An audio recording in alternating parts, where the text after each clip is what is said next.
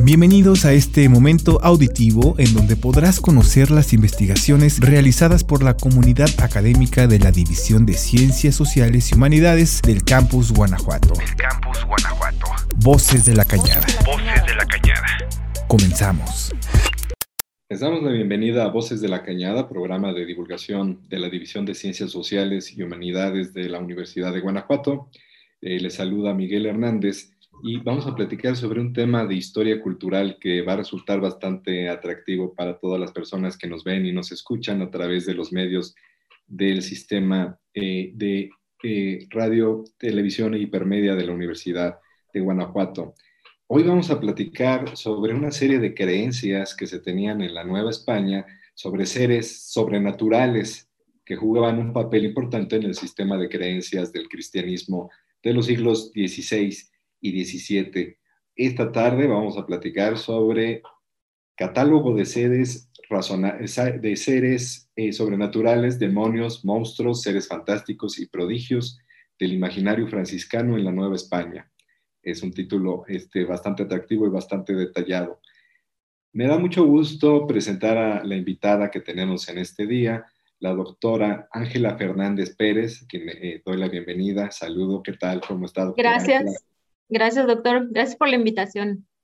Ella es especialista en estos estudios sobre lo que se conoce como el imaginario de seres fantásticos y sobrenaturales, en, eh, en particular entre la congregación de los franciscanos en la Nueva España, pero pues que era común a el conjunto de imágenes, de creencias que se tenían sobre seres sobrenaturales. Rápidamente presento a la doctora Ángela, ella es licenciada en educación por la Universidad Autónoma de Yucatán, realizó maestría en historia en esta Universidad de Guanajuato y el doctorado en historia en el Centro de Investigaciones y Estudios Superiores en Antropología Social, CIESAS. Hay que decir que actualmente está realizando una estancia postdoctoral en el Departamento de Historia de nuestra Universidad de Guanajuato. Pues vamos entrando en materia. Sabemos que en la Nueva España, y no solamente en esa época en general, eh, en el cristianismo eh, han existido creencias sobre seres sobrenaturales fantásticos, algunos buenos, otros malos que tienen ciertas funciones y dentro de la dinámica del drama que es, que es, para el cristianismo la vida de, los hombres en el mundo. Está en juego la salvación de las almas y en ese drama pues compiten eh, fuerzas allegadas al Ser Supremo y otras que le son contrario. Podríamos decir todavía hoy en día en el cristianismo y en otras religiones pues tenemos muchas creencias con respecto a estos seres. Eh, ¿qué, tiene de particular esta, estos seres, este conjunto de creencias en demonios, monstruos y otros seres fantásticos en la Nueva España? Eh, ¿Cuáles eran estos seres y qué funciones tenían dentro del sistema de creencias del cristianismo? Bueno, doctor, este, antes que nada, eh, gracias por la invitación. Eh, y, efectivamente estoy realizando un catálogo razonado acerca de seres, demonios, eh, entes sobrenaturales y también este, prodigios, ¿no? Eh, encontrados en algunas crónicas evangelizadoras y conventuales, también relaciones que han escrito los frailes franciscanos. con relación a, este, a esto, esto, los franciscanos eh, eh, habían escrito ¿no? no solamente descripciones de los indios, de las ciudades, de donde vivían, sino también de este, situaciones que sirvan como ejemplo, como situaciones moralizantes, ¿no? Entonces, dentro de estas situaciones moralizantes habían estos ejemplos de, de seres de, apariciones de demonios, ¿no? De el diablo incluso, ¿no? Como bien ha trabajado el doctor Javier Ayala, de estas apariciones del diablo, más bien como eh, ejemplos para mantener a la vida en policía. Recordemos un poco que eh, los franciscanos fueron los primeros eh, que llegaron a la Nueva España con este, con este proyecto, ¿no? Evangelizador pero también eh, educativo. Y fueron los primeros que hicieron las reducciones, ¿no? Las reducciones de indios hacia, hacia los pueblos. Eh, los indios estaban dispersos y para ellos esto era un problema. ¿Por qué? Porque la dispersión y la lejanía de todo lo que era civilizado era motivo de que, de que el enemigo, o sea, el diablo, acechase a estos indios, ¿no? Y los invitara otra vez a, la, a cometer la idolatría. Esta idolatría es volver a los antiguos rituales. Eh, los, eh, era lo que evitaban los frailes, sobre todo estos primeros, este, los seráficos, los franciscanos. Entonces, para no, para no recaer otra vez en la idolatría, pues trataban de mantener a los indios eh, civilizados, evangelizados, ¿no? Y congregados en, en, una reducción. A través de estos escritos que llegaban, pues como le comentaba, hay varios tipos de crónicas. Están las crónicas evangelizadoras, las crónicas conventuales, también las relaciones eh, que se hacían acerca de, la región donde, donde estaban los frailes, y hay otros tipos de documentos como la, este, la correspondencia habitual entre, entre, el, entre, por ejemplo, un provincial y, este, y, el rey, ¿no? Entonces ahí eh, ellos eh, describen a estos seres y pues tienen, generalmente tienen esta función, ¿no? De, evitar que los que estén, o más bien, igual, eh, como podremos decir, estén, decirles a sus compañeros, a los otros frailes, ¿no? Cómo poder evitar esta cercanía, pues, con, con, con el demonio y con estos seres que estén sobrenaturales, ¿no? Eh, también eh, hablamos de seres prehispánicos antes conocidos, como podemos ver el ahuizotl, el ahuizotl que este, era este, este, un tipo como de demonio que vivía en el agua, ¿no? Entonces ellos les advertían, esa es la palabra, advertían, ¿no? A los otros frailes de su, de, de, de su misma orden de estos peligros, ¿no? De para los indios. Entonces, en esta eh, primera etapa de la evangelización en México, como eh, bien mencionas, los franciscanos, la primera orden que llega, aunque bueno, en, los años posteriores a la conquista llegan otras órdenes más, dominicos, agustinos.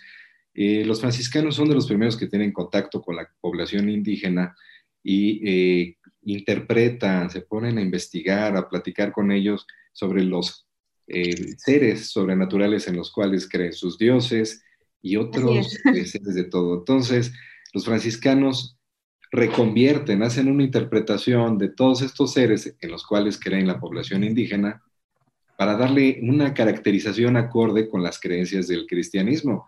Y, se convierten en una cosa diferente, pero se asume que son reales, que andan por ahí acechando, que pueden crear eh, un efecto negativo sobre la población que comienza a bautizarse, a convertirse al cristianismo. Eh, ¿Podrías mencionar, ahorita mencionabas eh, del eh, aguizote, ¿verdad? Sí. ¿Cuáles son como los seres más característicos de este momento en el sistema de creencias, en, en esto que tú llamas el catálogo? Hacen auténticamente un catálogo de todos los seres, pero les dan una explicación cristiana.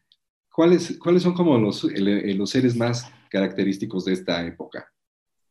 Bueno, el, este, a partir de las crónicas que he revisado, yo he hecho como una clasificación, ¿no?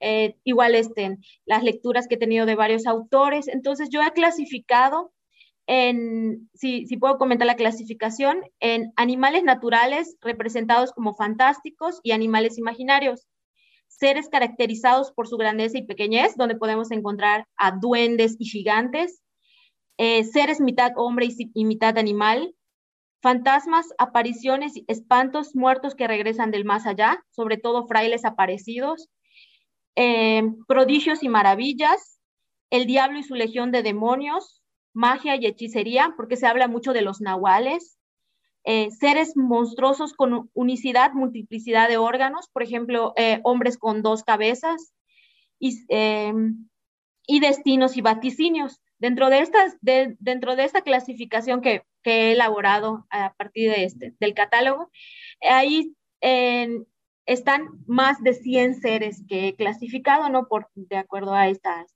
a estas categorías.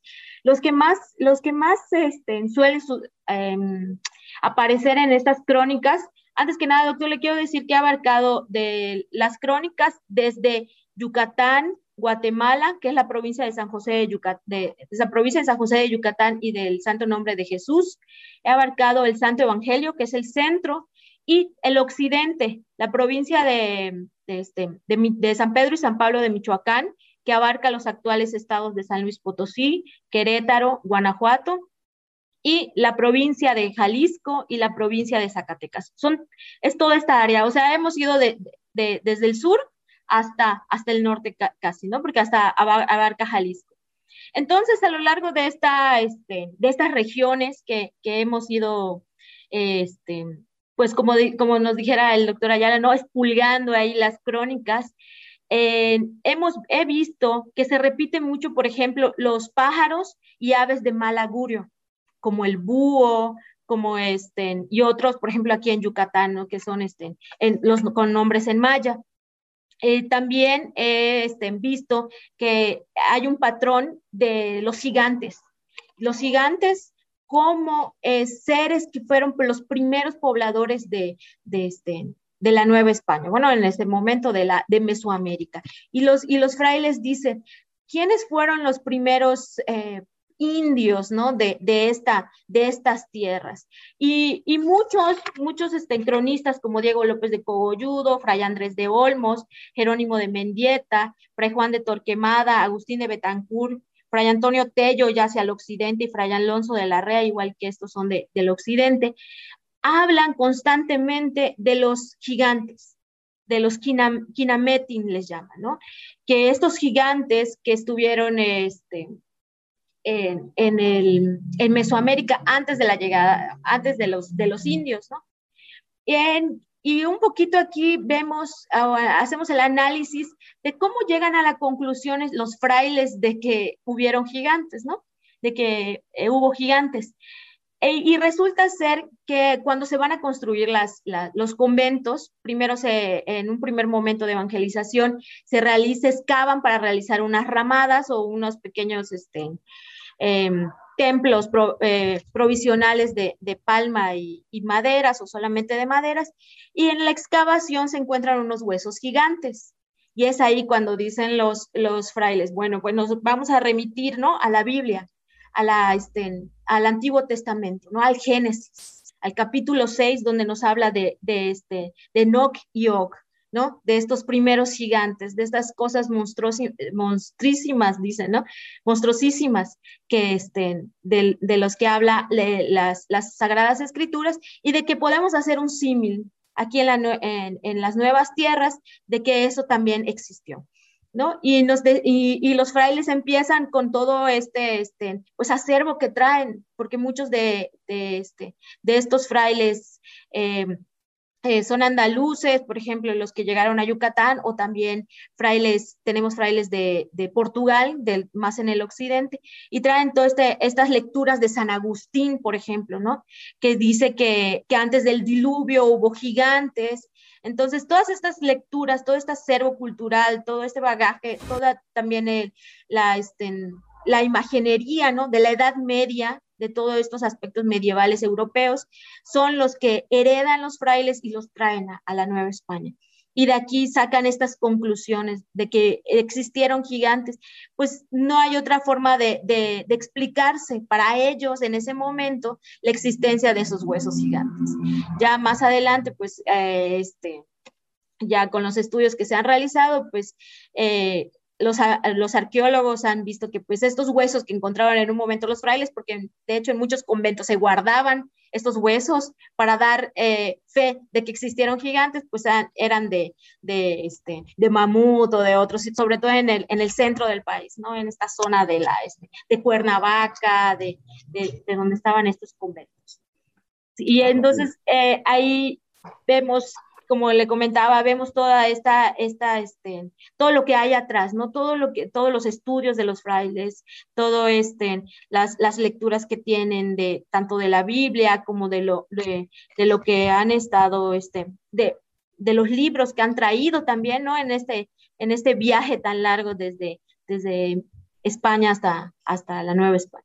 Entonces trataban de darse una explicación de todos los aspectos de la vida que aparecían. Así es. se encuentran unos huesos de tamaño bastante grande y se encuentra la explicación de, este, a partir de lo que refiere el Antiguo Testamento. Eh, y, pero por otra parte, están los seres que eh, consideran que están por ahí, que eh, son seres sobrenaturales que interactúan con la población indígena y que hay que tener mucho cuidado con ellos. Quizás los indígenas no se habían percatado del peligro porque ellos le daban una eh, interpretación y los frailes dicen, cuidado, ese es el diablo o alguna gente negativo. Me parece interesante, ahorita que eh, mencionas algunos de sus nombres, pues son seres que se han quedado en el imaginario colectivo popular de, durante todos estos siglos, ¿no? Todavía por ahí escuchamos en algunas poblaciones rurales que se cree en, el, en los nahuales, los, en el aguizote y en otros seres que la gente asume que por ahí existen. Entonces ya hay registro de, de ellos. ¿Nos puedes platicar sobre estos, los seres que sobre, de manera sobrenatural acechan a la población? ¿Cómo, eh, ¿Cómo son caracterizados en estas crónicas franciscanas? Bueno, como bien menciona, este, hay, hay, como una división, ¿no? Están los, lo que los frailes consideraban como sus, sus demonios, decían. Y estos eran los dioses antiguos, ¿no? Como por ejemplo la diosa Ischel, que es una diosa maya de la, este, ellos le llamaban del suicidio, pero por eh, la iconografía que representaba. Pero era este, la diosa de la fertilidad, etc. Eh, había, eh, sí, como que hay una división clara entre sus, dios, sus, este, sus demonios, que eran los dioses, y también otros, otros seres sobrenaturales. En, por ejemplo, les, le hablaba un poco de los, de los animales naturales, que ellos los convertían en fantásticos hasta cierto punto, ¿no? Eran pues animales que, como el búho, que se encontraban en las noches, pero que eh, a partir de lo, también un poquito de la, de la, de, pues, de la tradición oral, como bien dice usted, ellos tenían contacto directo con los indios y los indios les, les explicaban, les los que tenían conocimiento de las lenguas, les, les, les decían, eh, es, estos animales pues son de mal augurio o estos animales este, simbolizan sobre todo esto, ¿no? el, símbolo, ¿qué simbolizaban los animales? Eh, también eh, tenemos igual la relación, igual hay mucha, hay, hay mucho este, en, en, las crónicas acerca de las serpientes, que también eran interpretadas como dragones. Eh, por ejemplo, en, Jalisco, las serpientes que viven en las, en las montañas, y esas serpientes son las que producen los rayos. Y después de los rayos, pues viene la lluvia, la fertilización. Igual eso viene de, de la, de la tradición, pues de la tradición prehispánica de, estos, de estos dioses. ¿no? Eh, hay algo igual que, que debemos eh, este, hacer notar que las sociedades tradicionales, eh, en el entendido de que los individuos y los grupos que, presentan alguna oposición o resistencia, son estos individuos y estos grupos, por ejemplo, los mayas, este, los purepechas y todos estos que construyeron y renovaron este pensamiento tradicional a partir de la, este, pues de la evangelización y entonces reconstruyeron nuevos, nuevos, este, nuevos mitos, ¿no? Como lo que decía. Y las apariciones, por ejemplo, en, aquí hay un, este, aún en los pueblos, eh, hoy en día les eh, dicen que aparece el guaguapach, que es este gigante con, las, con, los, este, con los pies al revés y que, se, y que come a los campesinos, ¿no? Que aún hay. Hay otros, hay, hay, este, hay mitos que, que que trascienden, como bien dice, que se reestructuran pero trascienden, y hay otros seres también y mitos que, que se desvanecen simplemente. Por ejemplo, las, este, hay unos mitos de las de, este, de apariciones, pero esto es cuando no había luz y ahorita como hay luz, pues ya no se cree en, los, en, las, en las poblaciones, ¿no? Como ya existe la luz eléctrica, pues ya no, ya no se cree y en, estos, en estas apariciones, por ejemplo, nocturnas, y eh, más, que, más que, por ejemplo, también en los, en los, en las, este, en los lugares más alejados, ¿no? Por ejemplo, las brujas en forma de bolas de fuego, que es más hacia, hacia, el occidente. Esta es una creencia que la que acabas de mencionar, muy vigente en muchas partes del país. Sí. Bolas de fuego que se dice que son brujas, eh, que se ven en los cerros. Sí. ¿Estos ya aparecen en las crónicas franciscanas? Sí, aparecen como, este, como señales, como augurios de que algo malo va a pasar. Hay como dos tipos de bolas de fuego. Hay unas bolas de fuego que están relacionadas hacia los seres celestiales, que son las vírgenes o los, o los santos, o de que algo bueno va a aparecer. Si aparece, por ejemplo, una bola encima del convento, o, estos, este, o estas bolas de fuego que se traducen en, en nahuales, ¿no? Que son este, que son nahuales o brujas o brujos. En, los nahuales, pues eh, algunos los expresan como que son brujos o sacerdotes que, este, que hacen rituales, pero en otras sí son ahí este, muy claramente, en, este, no recuerdo ahora el, el autor, pero sí menciona que son brujas y son, eh, y son mujeres viejas que han relegado, que la sociedad misma ha relegado y que a, y que a partir de su soledad se han convertido en, en, este, en nahuales, ¿no? Y que se han expresado de diferentes formas. Es esta, esta metamorfosis, ellos hablan de las metamorfosis en, en los, en, las, este, en los brujos, ¿no? Desde que se puede convertir en un animal hasta, una, hasta algo físico o algo, este, como las bolas de fuego. entonces no hay, una, no hay, una, descripción única, que, concreta de qué es un nahual, porque en distintas culturas y en distintas poblaciones, unos dicen que es una especie de perro, una especie de lobo, otros dicen que es como mencionas, una persona anciana, muy fea, deforme. Este, ¿qué, qué, cómo se caracteriza entonces en general? En cada región es diferente la, la, característica. Eh, por ejemplo, hacia el centro del país, los nahuales son este, más como eh, eh, que, se que, se hacen, que hacen metamorfosis o que, o que son brujos. En el centro, en el, en el centro de la Nueva España es, se dice que más son, que son brujos. Hacia el sureste para el, los casos de la provincia de San José de Yucatán y del Santo Nombre de Jesús de Guatemala, ahí sí describe este, en, qué se, en, qué se, en qué se hace metamorfosis, ¿no? Los brujos. Pero también tenemos como que este, a, a, un, a agual en el que es el, este, los, que se convierte en ocelote, el ocelote también está en el centro del país. O sea, no hay una, no hay una unicidad.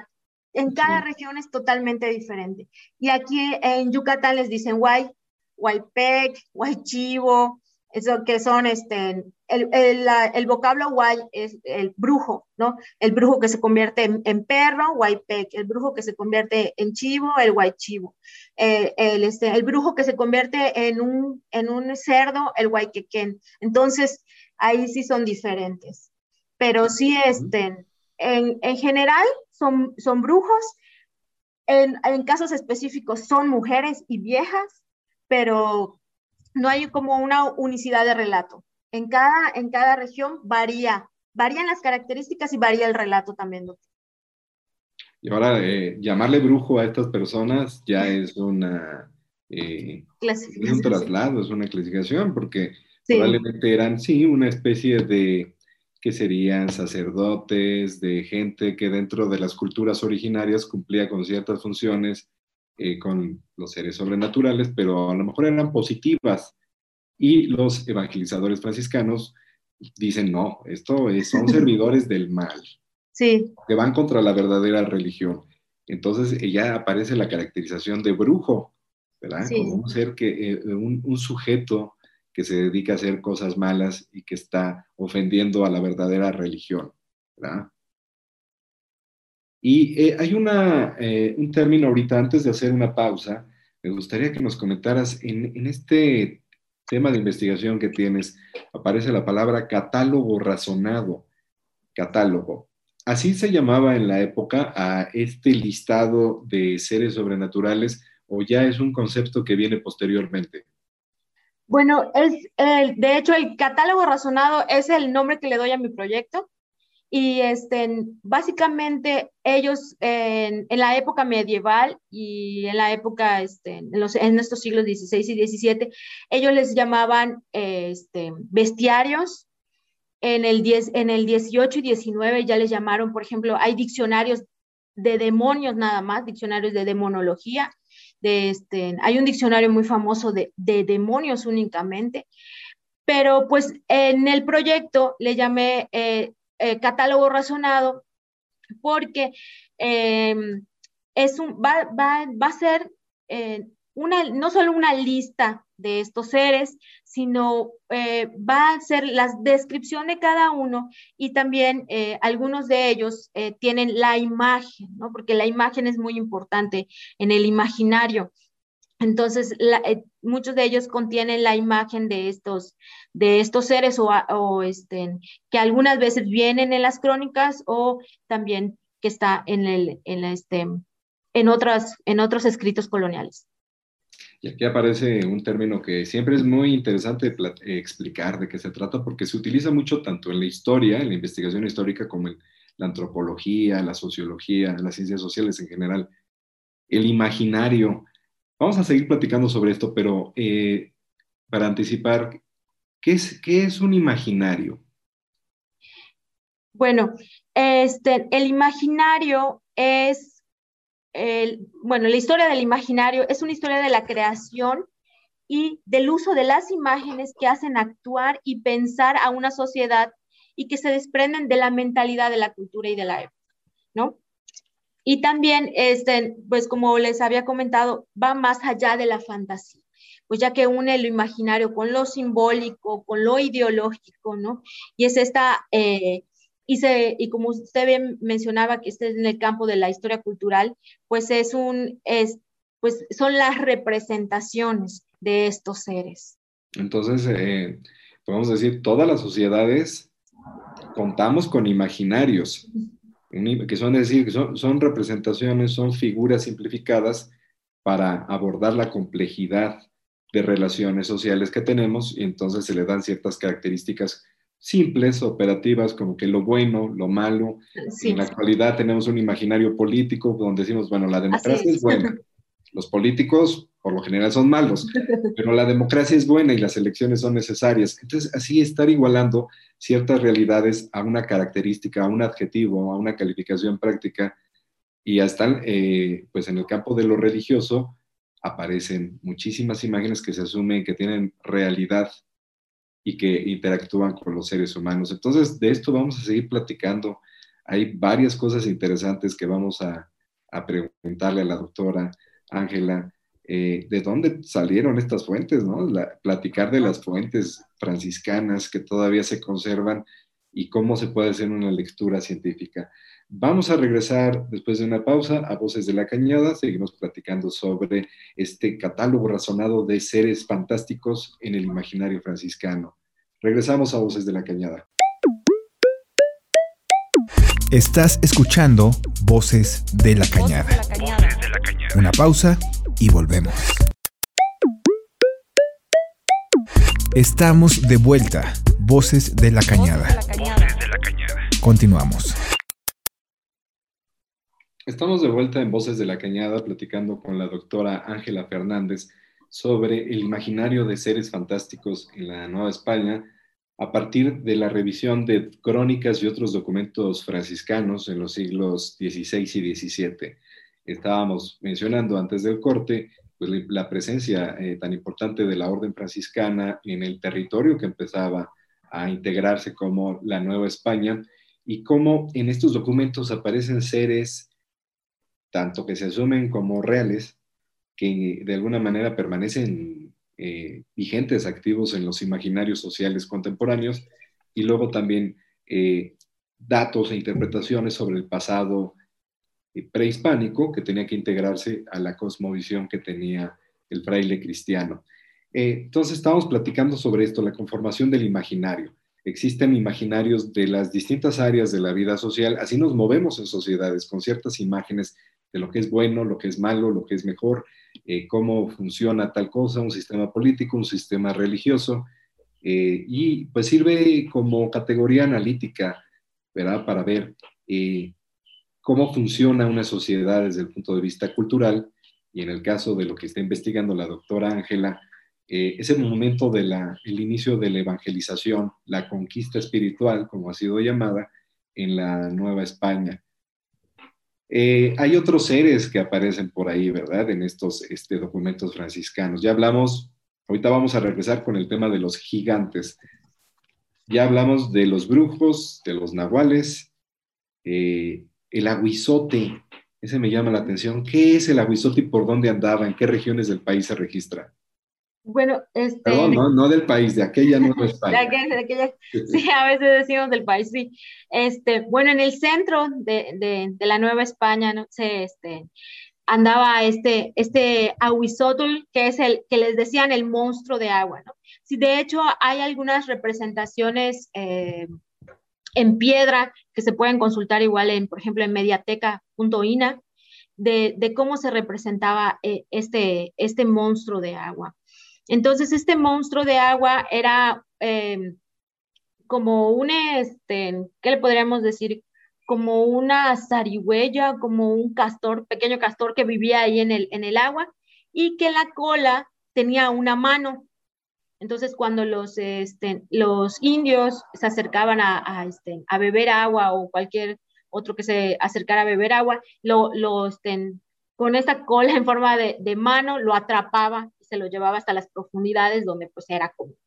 Entonces, igual aquí vamos a ver en las descripciones como estas, estos, este, estos lugares que muchas veces también eran eh, eh, pues eran limitados, ¿no? Por los mismos frailes hacia los indios, no, no te acerques a este río o no vayas por tal montaña, ¿no? Porque pues ahí hay un, este, hay, hay un monstruo de agua o por ahí hay, este, hay una serpiente eh, de, este, enorme, ¿no? Que parece un dragón. Entonces, también esta, este, estos espacios deshabitados, estos espacios lejanos, que invitaban a regresar a la idolatría, decían ellos, ¿no? A regresar a los rituales antiguos, pues eran vedados de esta forma por los frailes, no eran, eran, decían, no, pues ahí hay, este, este, este ser y no se acerquen mucho, o más que nada era para, este, pues como les le comentaba, para limitarlos en espacio, pues para ellos, la, mientras el,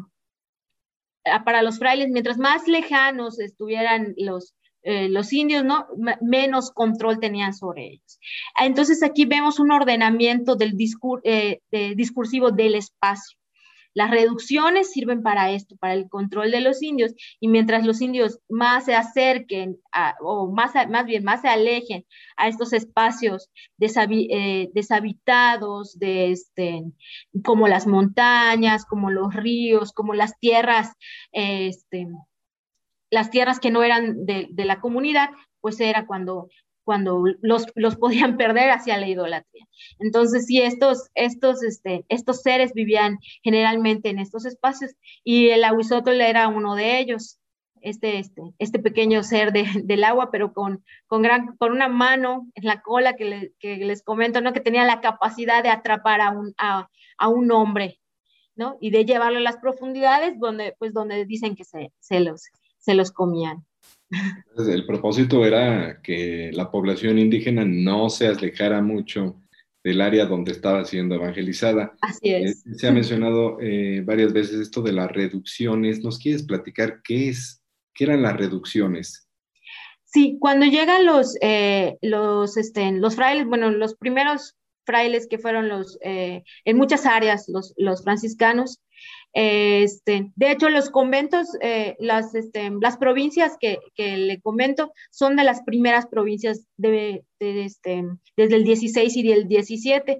Entonces, es, pues llegaron a estas, a estas regiones, estos frailes, y los indios estaban dispersos pues en, toda la, en, toda la, en toda el área. Entonces, ellos lo que hicieron fue eh, agruparlos hacia el centro y fundar los, este, pues, los, primeros, los primeros centros ceremoniales cristianos, no los primeros conventos, pues a, base de, de, ramas, de, este, de troncos y ahí, para evangelizarlos. Eh, el objetivo de, de, las reducciones, pues era esto, mantener a todos los, los indios juntos para dos propósitos, para la evangelización y también para evitar la, este, las rebeliones, ¿no? La resistencia también estos, estos como eran dos puntos bien importantes de las reducciones. Mantenerlos controlados hacia un centro, hacia un centro evangelizador y evitar eh, educarlos hacia la doctrina cristiana y evitar la, la rebelión. Entonces las reducciones eran como poblados, como centros este, donde la gente vivía, donde se invitaba a tener eh, a la población. Eh, esto me recuerda, comparando un poco con la película La Misión, vamos a decir, ah, sí. la película La Misión, película de los ochentas, que sale Robert De Niro, Jeremy Irons, y hablan de una misión de los jesuitas en la selva guaraní, eh, lo que actualmente sería por ahí Brasil o Paraguay. Y la idea es que ellos llevan a vivir a los indígenas a la misión, que es, pues construyen y, los mismos eh, indígenas crean esa comunidad, sus chozas y todos viviendo juntos e incluso se ponen a trabajar juntos, crean un sistema productivo para que subsista eh, y se le llama misión, como también en algunas misiones del norte de la Nueva España. Sí. Eh, las reducciones las podemos más o menos visualizar como el mismo sistema de crear poblados donde están los indígenas viviendo cotidianamente con los frailes bajo su dirección, organizando la agricultura y todas este, sus actividades productivas. ¿Así eran entonces? así, era. De hecho, eran los pueblos de indios. Habían pueblos de indios y pueblos de españoles durante los primeros, este, las primeras décadas después de la, de la, este, de la conquista. En estos pueblos de indios, pues se, levantaban las, las, este, las casas conventuales antes de que sean los, eh, los conjuntos conventuales como tal, y también este, habían doctrinas, por ejemplo, y también este, visitas. Las visitas eran a lugares lejanos que que no se podían reducir a los indios, eh, habían, ahí había igual un problema con las reducciones. Por ejemplo, en, en lugares apartados como Tabasco, donde hay este, pantanos, aguadas y toda esta situación, era muy difícil traer a todo, a, a, este, a los indios. Inclusive eh, hay, pues, este, ahí también igual en la tesis de doctorado tengo un poquito de esto, de que se, este, se quemaban pueblos enteros con tal de que los indios salieran y se, y se, este, y se redujeran hacia un, hacia un centro, hacia un centro de este, doctrinal, ¿no? Entonces, sí. Una de las estrategias era, pues, para que no se alejaran mucho, no se nos fueran lejos, huyeran y empezaran a adorar a sus antiguos dioses. Así es. Pues crear todo este imaginario, impulsar el imaginario de eh, seres fantásticos que podían agredirlos o poner en peligro su integridad y que se mantuvieran dentro de los límites de la reducción de la comunidad que se estaba creando. Así es, que se mantengan civilizados y en policía, ¿no? De que todos se comporten bien conforme a la, a la, a la moral y a la religión cristiana. A la larga, como mencionas, esas reducciones pues dieron lugar a pueblos y comunidades diversas que con el paso del tiempo eh, persistieron, ¿no? Yo creo que en muchas poblaciones que existen en la actualidad en México, tuvieron su origen como pueblo de indios a partir de estas prácticas evangelizadoras, ¿verdad? Así es. Eh, una cuestión interesante, las fuentes que tú utilizas. Nos platicaba, eh, todo esto el historiador puede conocerlo a partir de documentos y de libros que se conservan hasta la actualidad. Por ahí mencionabas un recurso digital bien interesante, lo vamos a comentar al final, para que eh, cualquier persona que esté interesado en, en, conocerlo, la mediateca de Lina, donde ahí se pueden ver imágenes, libros escaneados, dibujos, pinturas de todo este imaginario de la Nueva España. Pero para el investigador eh, quedan muchos documentos muy interesantes que tenían funciones específicas. Nos mencionabas un tipo de libro que se llamaba bestiario y por ahí también diccionarios de demonios. O sea, era tan sofisticada la cosa que había que hacer un diccionario para que el creyente y los propios frailes fueran este, identificando las manifestaciones de estos seres malignos. ¿Qué es un bestiario? Bueno, los bestiarios eh, generalmente eran este, como un, eh, un documento que utilizaban eh, viajeros o navegantes o, este, o, conquista, o los conquistadores mismos, ¿no? Para mostrar a otros qué se podía, a, qué se podían este, enfrentar en las aguas, sobre todo. Eh, existen eh, bestiarios que comienzan totalmente con las, con las bestias de mar, ¿no? Por ejemplo, el manatí era considerado como, como una bestia, o a veces eh, considerado como una sirena en estos, en estos bestiarios. Entonces, por ejemplo, estos bestiarios ya del siglo XIV, del siglo XIII, también eran leídos por los frailes y los frailes reproducían en las crónicas estos, estas descripciones de los bestiarios. Por ejemplo, sobre todo del manatí.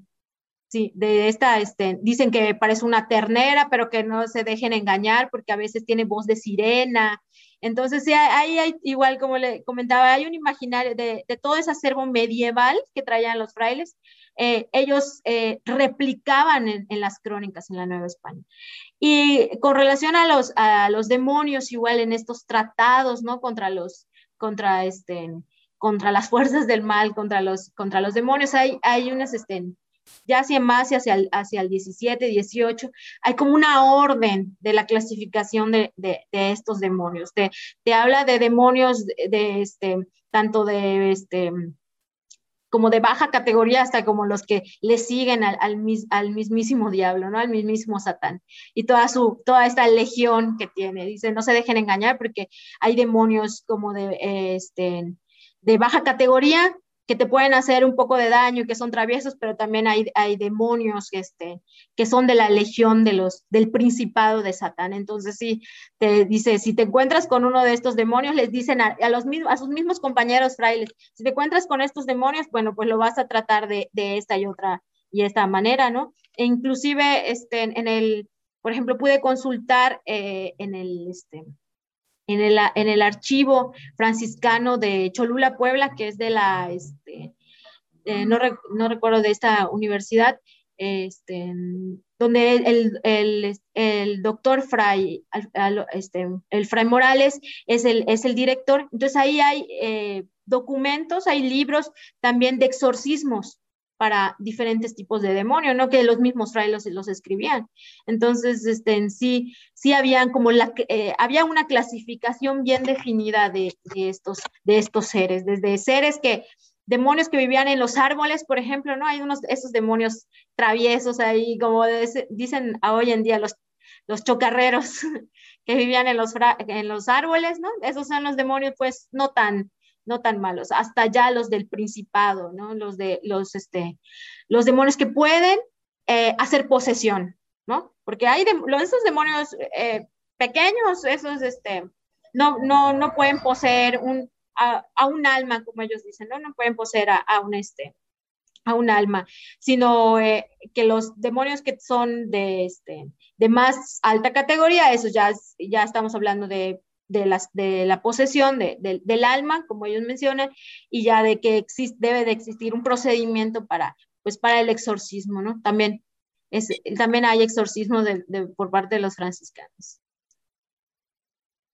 Además de este tipo de libros, existe, bueno, el más importante, supongo, para el estudio, pues no solamente de este imaginario, sino de todas las actividades de los franciscanos, los procesos de evangelización, eh, son las crónicas ¿Cuáles son las crónicas franciscanas más importantes del siglo XVI?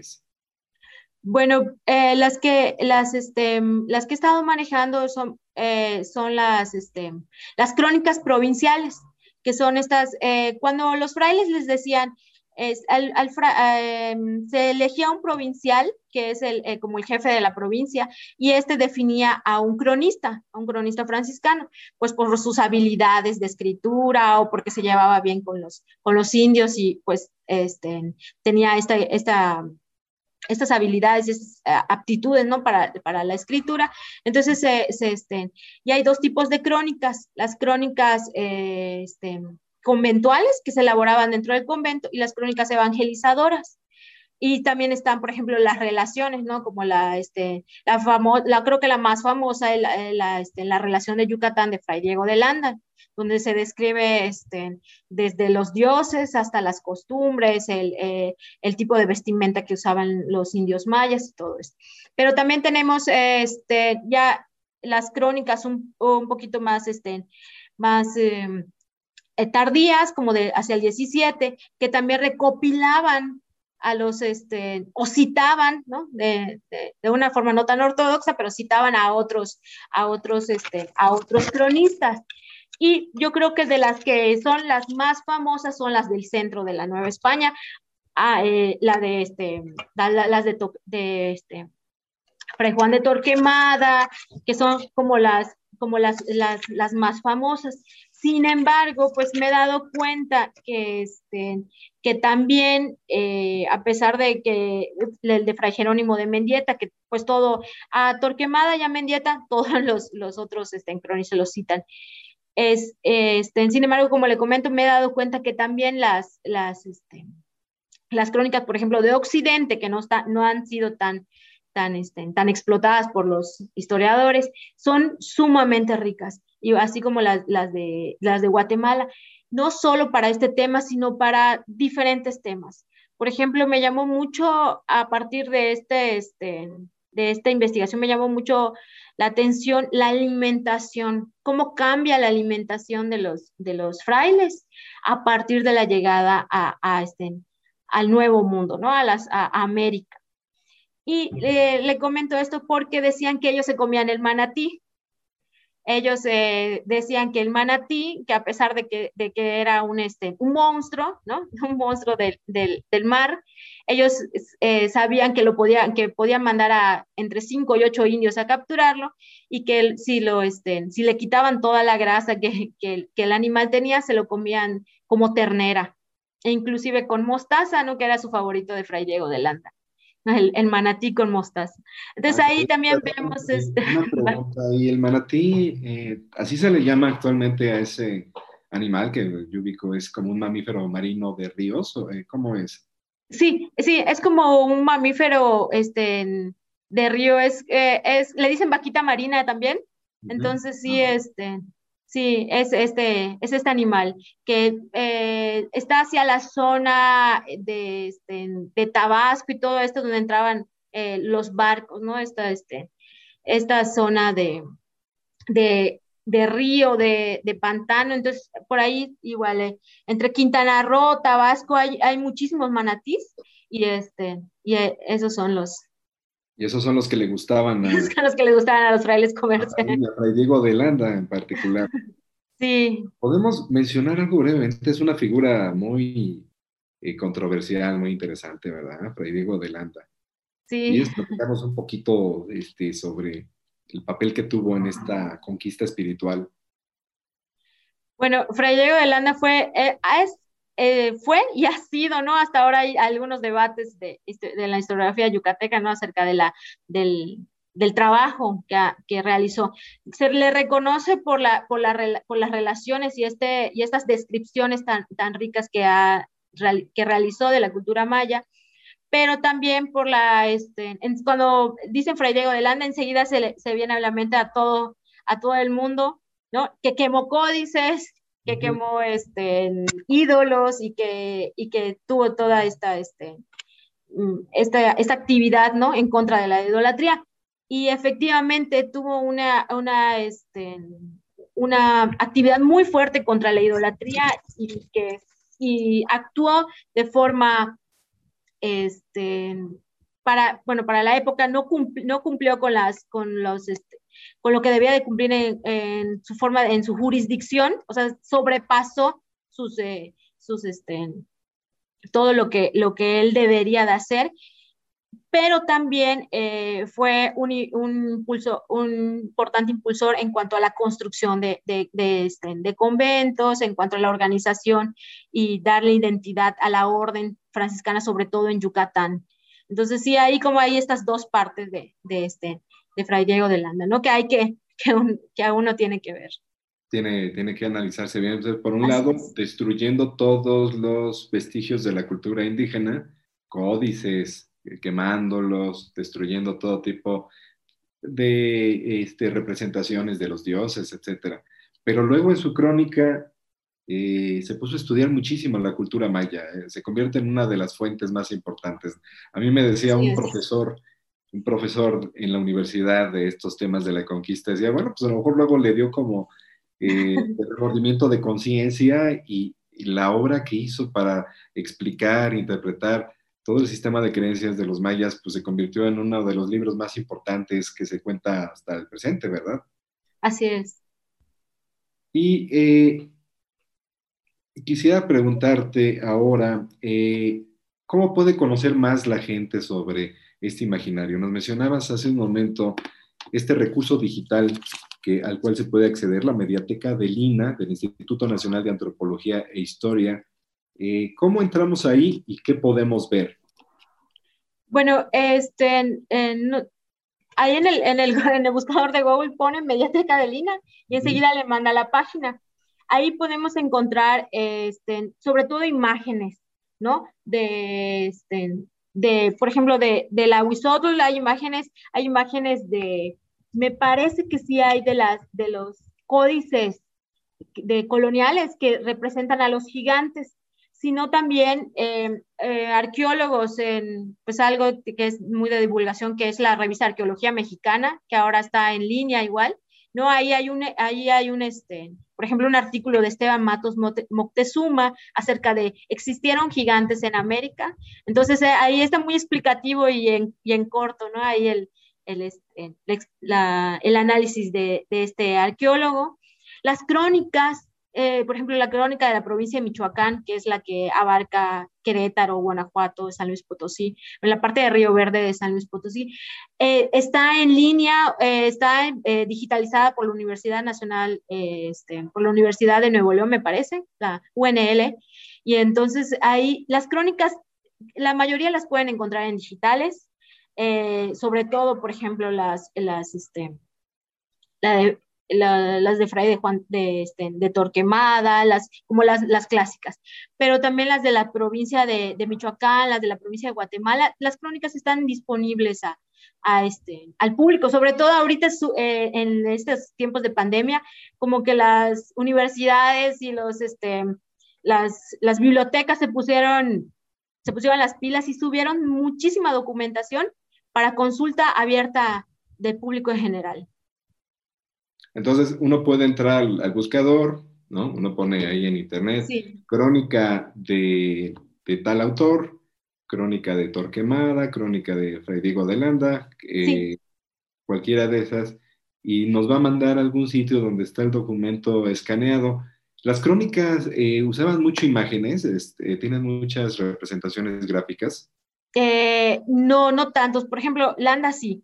Y este, pero no, no, no, no, este, no tanto, no, no todas tienen imágenes, no todas tienen imágenes, es, es muy, es, son muy pocas las que, las que tienen imágenes, sin embargo, esas, esas crónicas nos pueden referir a imágenes en códices coloniales, como le, como le comentaba, por ejemplo, los, este, los famosos este, chilames de, de Yucatán, chilambalam, eh, que tiene, por ejemplo, este, hay uno que es el de Chile, que tiene todo un zodiaco, ¿no?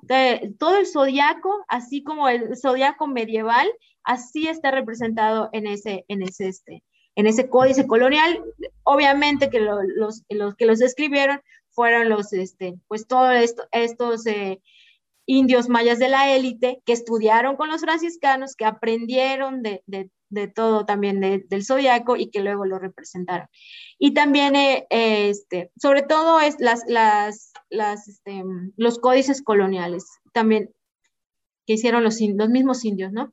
Esos también se pueden encontrar en internet. también. ¿Cuáles son los más famosos? El, el, códice mendocino. El, el, mendocino, por ejemplo, sí. Eh, lo busca uno y nos llevará a alguna página donde está reproducido. Así es. ¿Qué otros son de los códices más representativos de la época? Este, el códice de Mendieta, igual que es eh, la historia general de los indios de la Nueva España, pero con imágenes, se le conoce como eh, vamos a decir como coloquialmente, Códice de Mendieta, y ahí ese sí tiene imágenes, ese sí, por ejemplo, este, tiene las, las imágenes de las, de las eh, serpientes de las que él habla, ¿no? de estas serpientes de dos cabezas, de la serpiente con cabeza de, tinaja que, que, recibe agua, ese sí tiene todas las imágenes, e inclusive este, pone en, en el Google Imágenes códice este, de Mendieta y ahí les pone todas las, las, imágenes. Muy bien, pues hay una buena cantidad de recursos en Internet para ver las imágenes y también para eh, leer un poco sobre eh, la interpretación, la historia, la investigación histórica que se ha hecho con respecto a tanto a la cultura prehispánica como a la cultura de los frailes y toda su reinterpretación de seres mágicos y misteriosos que formaban parte eh, sustancial de su imaginario. Y que es un tema interesante porque pues muchos de esos persisten, son creencias que persisten de alguna manera hasta el presente. Se nos ha acabado el tiempo en Voces de la Cañada. Quiero agradecerte mucho, doctora Ángela Fernández, por compartir con el auditorio un poco sobre estos temas y por dar eh, indicaciones tan precisas de cómo se puede conocer más sobre esto y tener acceso a pues, recursos culturales que son muy ricos, muy interesantes. Eh, pues muchas gracias y esperamos tenerte pronto de nuevo en el programa. Gracias, doctora. Gracias por su invitación.